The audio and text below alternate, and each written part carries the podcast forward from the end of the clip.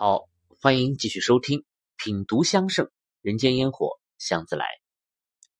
经常啊，会有香友来让我推荐香品啊，一来就会问很多问题，而且呢，都是一大串的问题。比如说啊，喝茶的时候要用什么香啊？啊，读书的时候又要用什么香呢？啊，睡觉的时候又要用什么香呢？啊，夏天适合用什么香？冬天适合用什么香？那北方天干物燥啊，用什么香好？南方呢潮湿多雨，又要用什么香好？那还有早中晚的用香啊，二十四节气的用香，不同体质的用香等等等等啊，太多了。那么这一系列的问题啊，也的确是个问题啊，我想呢，也是很多听众朋友们内心的疑惑所在。但是这个问题呢，却不好回答啊。因为如果我一一的来为这些不同的场景来做用香推荐的话呀，那我们的节目可能就要变成一场主播的带货秀了。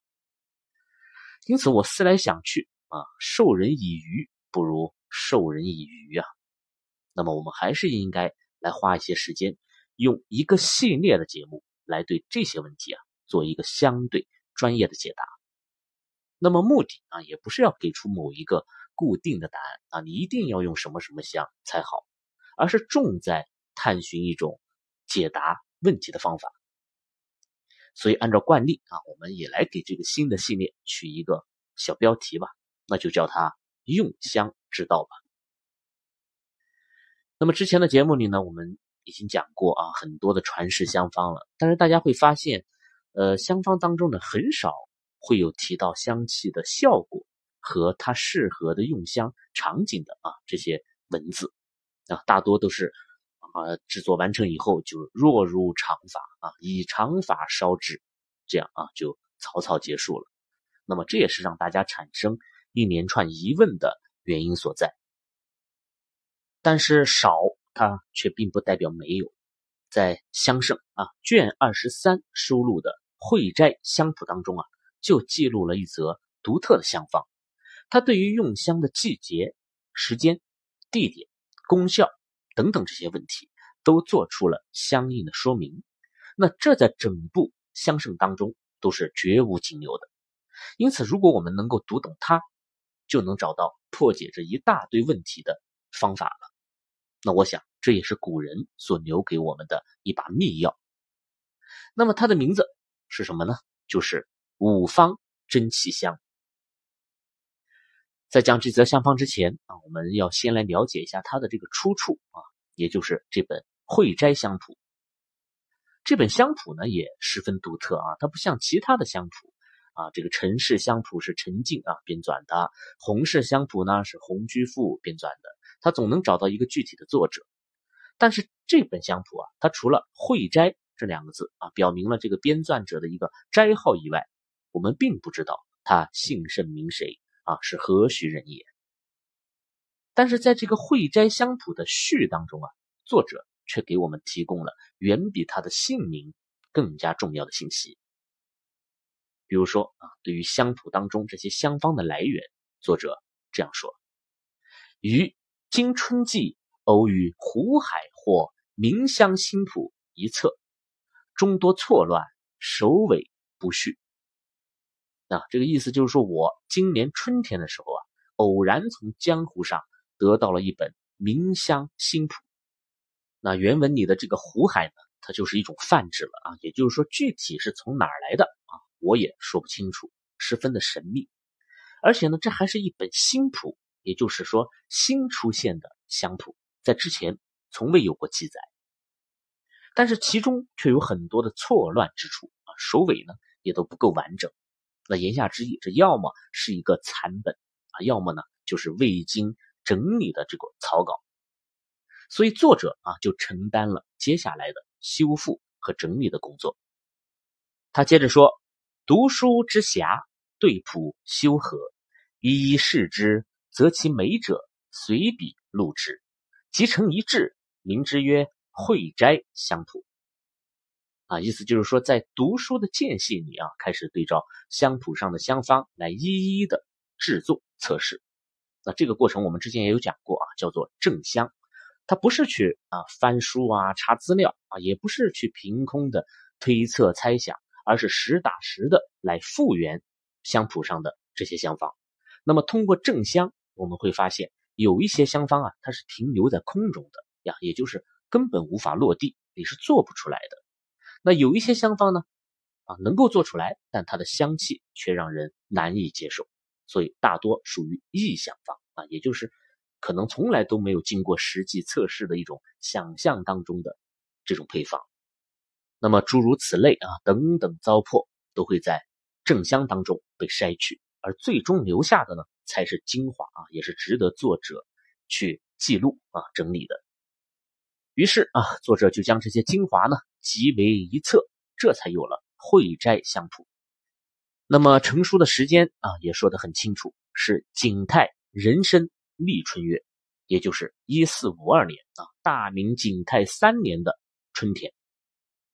所以这个香谱当中的大部分香方啊，它都是明代的，这一点本身就很难得。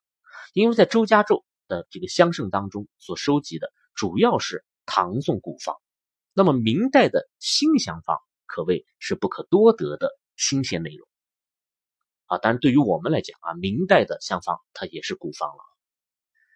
那么，尤其是这本香谱当中，它记载了为数众多的线香的香方啊，这也是极其难得的啊。在之前的香谱当中，并没有太多关于线香的记载。那么，这同时也佐证了线香的流行是在明代才开始的。那么，除了介绍香谱的来龙去脉之外啊，这个作者呢还在序当中啊，对不同的香气应该对应不同的场景这个问题。也表达了自己的观点。那么，对于香气啊，他是这样说的：焚香者要安味之清浊，便香之轻重；而则为香，迥则为辛。贞洁者可达穹苍，混杂者堪供赏玩。那么，意思就是用香的人呢，你一定要会辨别香气的特征，它是轻还是浊，是轻还是重，是近。还是远，那这是最基本的。然后贞洁者啊，也就是这个纯粹干净的香气了。那么它是可以直达苍穹的，那它就适合用来修禅悟道啊、入定静思啊等等。而混杂者呢，也就是混合了很多种味道的香气，那就更加适合来赏玩之用了啊。它可以助兴，也十分富有乐趣。啊，这里我们要多说一句啊，就是这个古人在某些用语上啊，可能会让今天的我们感觉到似乎有一些贬义啊。比如说这里的混杂者啊，很多朋友一看到这三个字，就会认为那这是一个贬义词，那肯定是贞洁者是最好的啊，混杂者肯定是劣质的啊，那就只能玩玩而已了，它是不登大雅之堂的。但其实啊，古人完全没有这样的意思，这个贞洁与混杂。并没有上下高低之分，而且这二者呢，也并不是对应着单方香与合香的啊，它只是从香气特征的这个角度来告诉我们啊，这两种类型的香气它是各有各的用途的，它适合不同的人啊，或者适合不同的用香场景而已。那么接下来他开始讲场景了，他说：“琴台书机最宜百子沉檀，酒宴花亭。”不敬龙涎蘸乳，那这就说的更加具体了呀。你看，琴台、书桌啊、茶几这三样，基本上就代表了古人的这种雅士之内了呀。那么最适合用来熏白子香啊，熏沉香和檀香。而在酒宴之上、花亭之中呢？啊，那它显然是指更加开阔的这个空间里了。那有很多的人啊，很热闹。它不是那种孤寂呀、冷清的这种氛围。那么就可以用龙涎香、占香、乳香之类了。那至于为什么啊，我们后面会详细来讲。所以你看这句话，基本上就是这位神秘的慧斋先生啊，为我们做出的解答了，也挑明了他对于用香之道的态度，那就是因地制宜。因时而异，那我想这也是为什么啊他会耗费如此的心血啊来重编这本江湖杂谱的原因所在了。因为这本香谱里的香方也的确非常迎合他的胃口啊，与他的这个用香理念是不谋而合的。那么究竟是什么样的香方啊，对他产生了这样大的吸引力呢？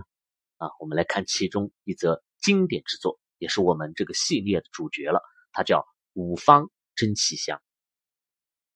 五方真气香啊，这个听起来又像是一款道家用香吧？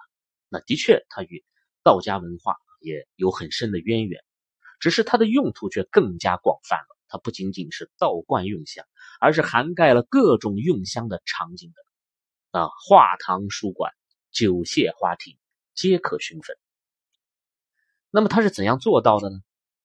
那因为它不是一款香啊，而是整整五款香的一个合集，而且还不是江南泥主帐中香那样啊，是在一个香名之下挂了四种这种不同的制法。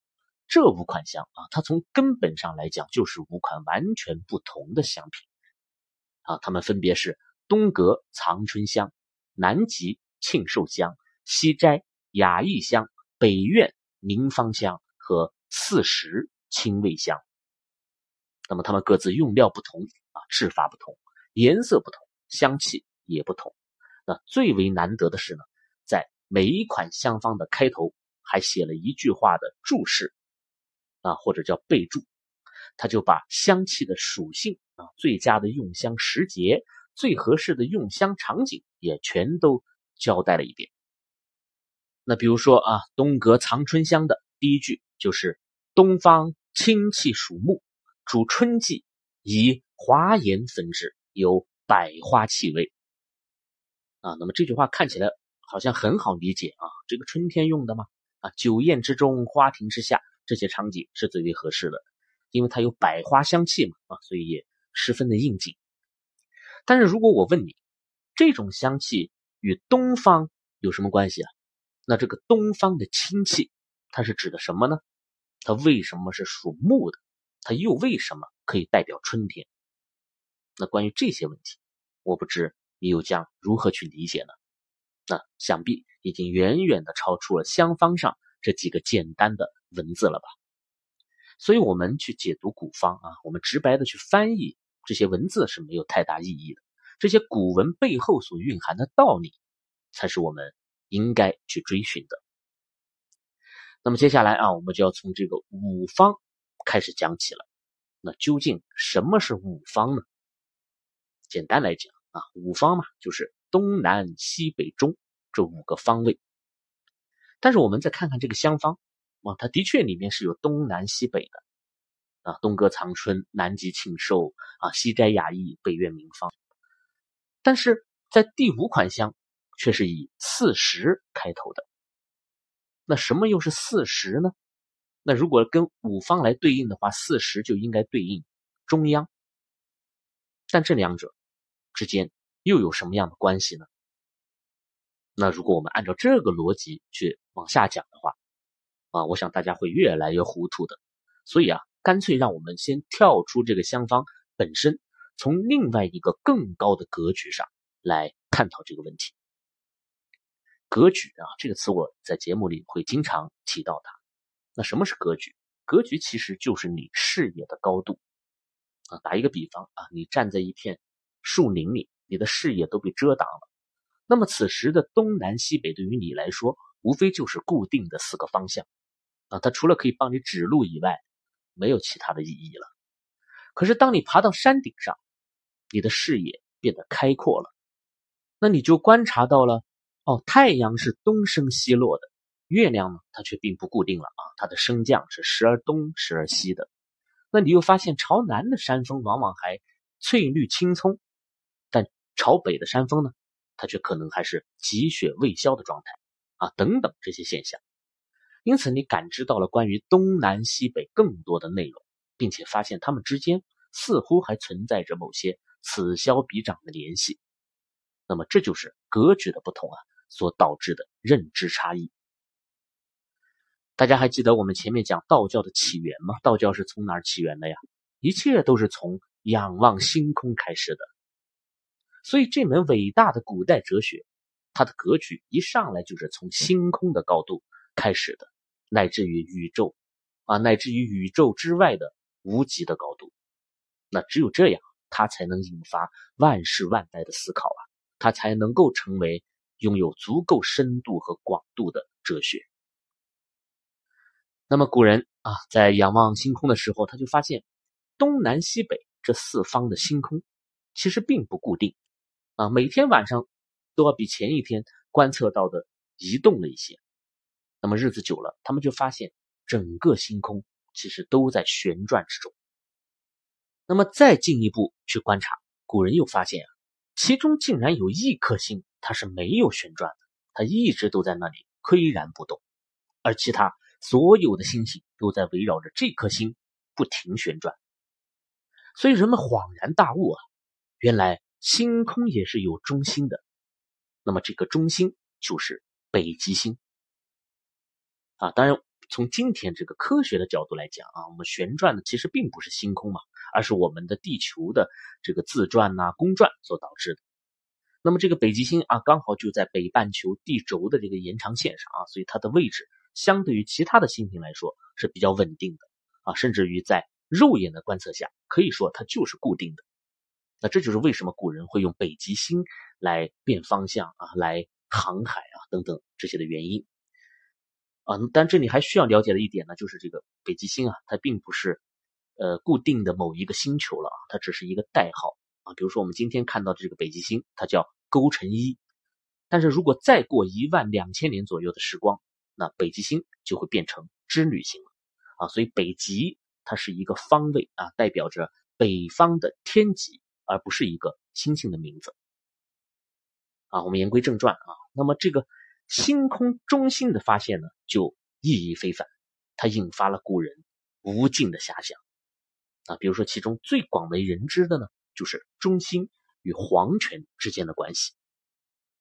那星空当中的北极星啊，所在的这个范围就被古人称为紫微垣啊。这个垣呢是呃古人划分天空区域的一个单位啊，一个单位名词。所以紫微垣就是天地的居所啊。你也可以认为玉皇大帝、王母娘娘啊，他们的宫殿就在这个紫微园里。那显然它是天上的中心，所以又被称为中宫或者紫微宫。那天地既然如此，人间当然也要效仿。比如说，在《吕氏春秋》当中啊，就有这样一句话的记载，叫“古之王者，则天下之中而立国，则国之中而立功。”啊，所以人间的皇宫那就被认为是天下的中心，但名字依然要跟天上啊保持一致。比如说，洛阳的紫微宫啊，北京的紫禁城啊，等等，都是来自于这个紫微垣的。那么至此，中央这个方位啊，它便有了代表皇权的这个意思了。那么现在呢，我们可以来总结一下了。古人所说的五方，它并不是简单的指以自我为中心的东南西北啊，它也不仅仅只代表着方向，它是来自于星空的啊。由于北极星的存在，在四方的基础上又增加了中央的概念，这才有了东南西北中这五方。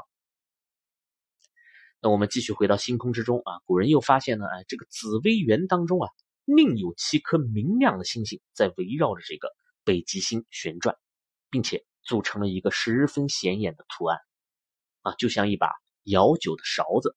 那这种勺子在古代被称为九斗，所以古人就把这七颗星称为北斗七星，啊，也就有了我们经常说的斗转星移。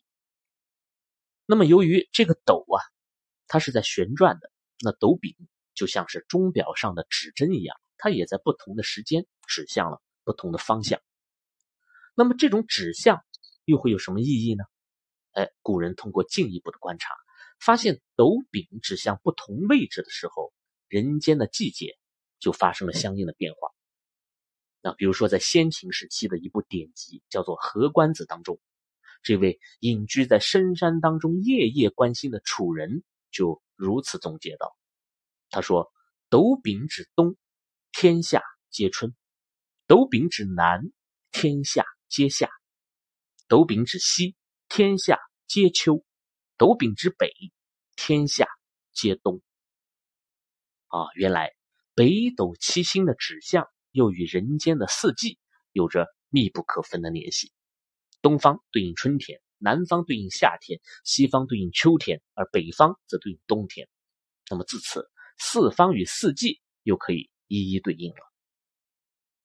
但是问题也就来了，那东南西北它对应了春夏秋冬，还剩一个中央，怎么办呢？